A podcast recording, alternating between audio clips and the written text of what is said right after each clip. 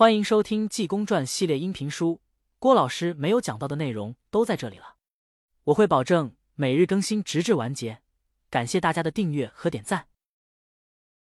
第二百三十四回，鹰讲和仙翁斗八魔，陆河童子炸碎葫芦。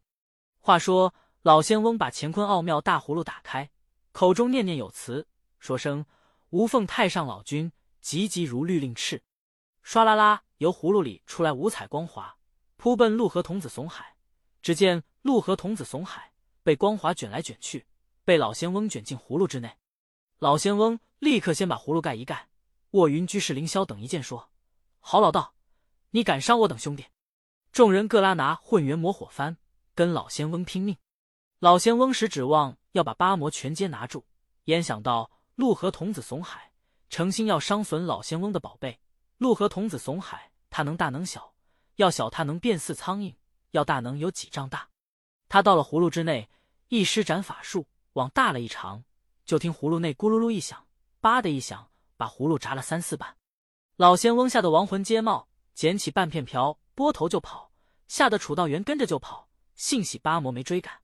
老仙翁离了金山寺，心痛自己的宝贝，不由得放声痛哭。楚道元看着老仙翁可怜，又怕济公被八魔所害，不由得也哭起来了。正哭着，只听对面一声“无量佛，善哉善哉”，道友何必如此？楚道元抬头一看，见对面来了两位老道，面如紫玉，浓眉大眼，花白胡须，头上紫缎色道巾，身穿紫缎色道袍，腰系杏黄丝绦，白袜云鞋，背背宝剑，手拿银刷。后面跟定这位老道，头戴青缎色九梁道中，身穿蓝缎色道袍，腰系黄丝髯。白袜云鞋，面如三秋古月，发如三冬雪，须赛九秋霜。一步银然扇满了前胸，手拿银刷，真是仙风飘洒，好似太白里金星将士。头前这乃是白云仙长徐长静，后头跟着野鹤真人吕洞明。这两位老道原本是由焦山来，要逛逛金山寺，走在这里，正遇见老仙翁手拿着破瓢，同楚道元在地上坐着放声大哭。徐长静、吕洞明二人赶奔上前，说：“仙翁何至如此？”老仙翁叹了一声，说：“二位道友有所不知，只因济公长老的徒弟烧万花山，惹下众外道天魔，在金山寺要百魔火金光阵，火炼祭颠。我与济公素有旧识，再说济公乃是上一位得道高僧，我去给解劝。八魔跟我翻了脸，我用乾坤奥妙大葫芦要装八魔，不想陆河童子怂海把我的葫芦炸了。”徐长静一听说，可惜可惜，这葫芦乃蓬莱子给你留下的宝贝，不想今天被八魔给毁坏了，着实可恼。老仙翁说：“二位道友既来了，可以帮我去报仇，捉拿八魔，行不行？”徐长静一听，连连摇头说：“你我三人焉是八魔的对手？你在这里哭也是枉然，宝贝已然是伤了。你二人何不去请人捉拿八魔？”仙翁说：“请谁去？”徐长静说：“我知你二人两条明路，一位去到万松山云霞观去找紫霞真人李寒灵借斩魔剑；一位去到九松山松泉寺找长眉罗汉凌空长老借降魔杵。非这两种宝贝拿不了八魔。头一则也可以搭救济公长老。听说济公乃是一位正人，普度群迷，到处济困扶危，遭这样大难，你我也不能不救。再说也可以报葫芦之仇。”老仙翁一听。如梦方醒，说：“多蒙二位指教，我是当局者迷，把这二人忘了。”老仙翁又说：“楚道元，你赶紧驾趁脚风，急不如快，找你师爷爷紫霞真人借斩魔剑。你上万松山，我上九松山去找凌空长老，谁拿来的快，谁捉拿八魔。你也救救你师傅。”楚道元立刻点头，众人分手，暂且不表。单说济公剑被禁止。童子怂海伤了老仙翁的葫芦，济公说：“你等也不要跟老道作对，冤个有头，债个有主，咱们进庙去。我可先到庙里，到后面见见老和尚说两句话，回头你我再分个高低上下。”八魔说：“你进去吧，反正你还跑得了吗？”济公这才来到庙里，到了禅堂，一见老方丈元彻长老，元彻与远虾堂元空长老是师兄弟，乃是济公的师叔。济公见了老方丈，一行礼。元彻说：“道济你来了，甚好。现在我这庙中闹得不得了局，前者万年永寿在这里闹，现在这八个人，你可知道是怎么一段情节？”济公说：“老方丈不知道，这八个人乃是外道天魔，不懂得敬佛，只因我徒弟火烧了圣教堂，这八个人是来找我报仇，要百魔火金光阵火炼我。你老人家也管不了，我来请一个能人帮着我。”老方丈说：“哪里有能人？”济公说：“这庙里住着一个大能人。”老方丈说：“没有，没有。”济公说：“有，须得我亲身前去请他。我不去是不行。这个人能未来力大了。”说着话，济公来到后院。这庙中挂单僧占唐僧好几百名。济公一看，有一位黑脸堂的和尚在那里坐着，低头不语。济公说：“你在这里，我找你找不着你。”众僧说：“道济，你找他做什么？”他是个哑巴，又聋。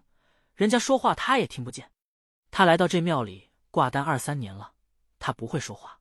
济公说他不是哑巴，大众说他在这庙里二三年永没说过话。你哪有我们知道？他实在是哑巴子，又是聋子。济公过去照定，这和尚天灵盖一连就是三巴掌，说：“我来找你来了。”这和尚一抬头说：“道济，你无故惹下这一场磨难，找我做什么？”大众一听，说：“这可怪！现在他会说话了。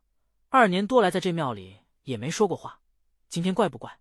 内中有人说：“也许几师傅打他三下，把哑巴治好了。”都知道济公会治病，大众纷纷议论。书中交代，这个和尚名叫普妙，原本是西方伏虎罗汉将士，奉佛祖派他普度众僧。普妙到处装哑巴，都知道他是傻和尚，也没人知道他的来历。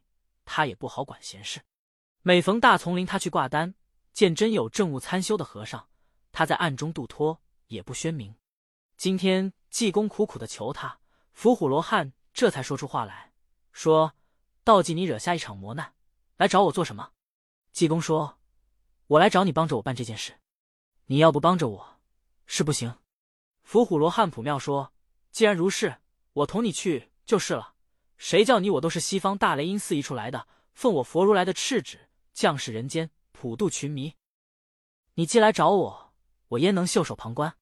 说着话，这才同济公一同来到前面。八魔都在大殿坐着，见济公同着一个黑脸堂和尚进来。卧云居士凌霄说：“济癫，你还有事没有？”济公说：“没事了。你等打算怎么样吧？”卧云居士凌霄说：“济癫，你也能掐会算。”你的结束到了，你还在睡里梦里。和尚说：“我不懂什么叫结束。今天我倒要分个强存弱死，真在假亡，各施所能。我看你等这些孽障有什么能为？”说着话，被禁止。童子怂海由兜囊掏出，被禁止猪抖手打来。济公哈哈一笑，说：“这也算法宝。”一伸手把被禁止猪接了去。卧云居士凌霄一看，气往上撞。伸手拿出冲天矢，照定济公射去。这弓箭是符咒修炼的宝贝，无论什么精灵，一射能现原形。要是人能射去三魂七魄，最厉害无比。照定济公一射，被伏虎罗汉接去。